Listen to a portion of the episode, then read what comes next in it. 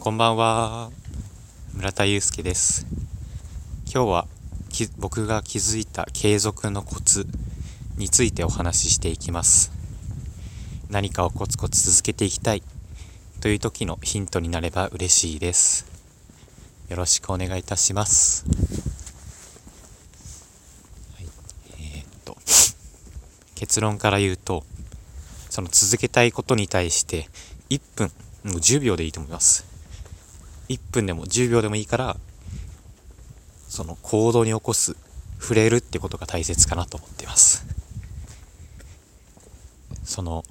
その行動を起こすか起こさないかが継続の鍵を分けるのかなと思ってます。それを習慣に落とし込めたら物事っていうのはどんどん続いていくと思うんですよね。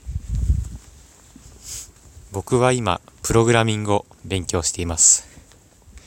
オンラインプログラミングサービスのプロゲートさん、プロゲートさんで CS、えっ、と、HTML と CSS の勉強をしてるんですよね。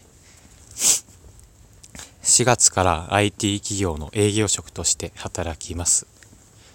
その時に社内にエンジニアの方々がいらっしゃるので、その人たちとの共通言語とか、その IT の知識を使って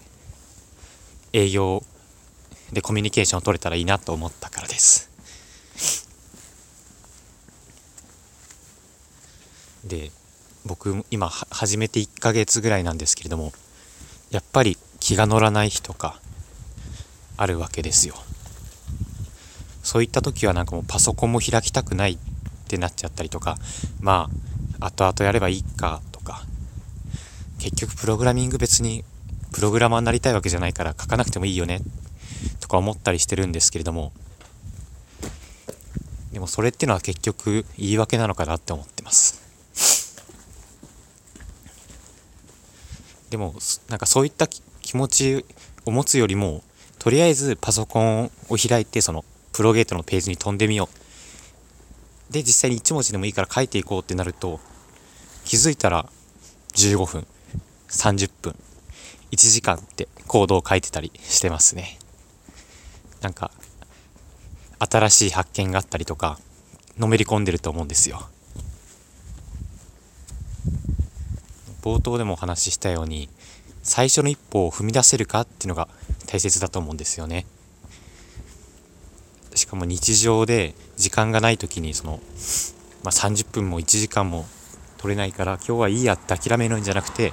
1分でもいいから触るってことを毎日続けていくと小さく小さく小さいことだけれどもどんどん積み重なっていって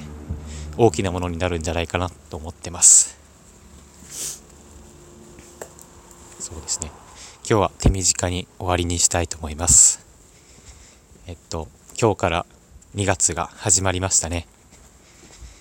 うん。皆さんは何か新しい目標とか立てたりしましたか？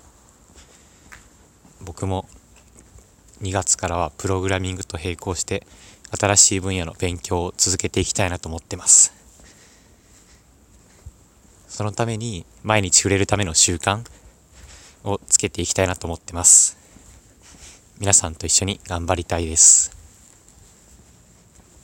最後まで聞いてくださった皆さんありがとうございます。おやすみなさい。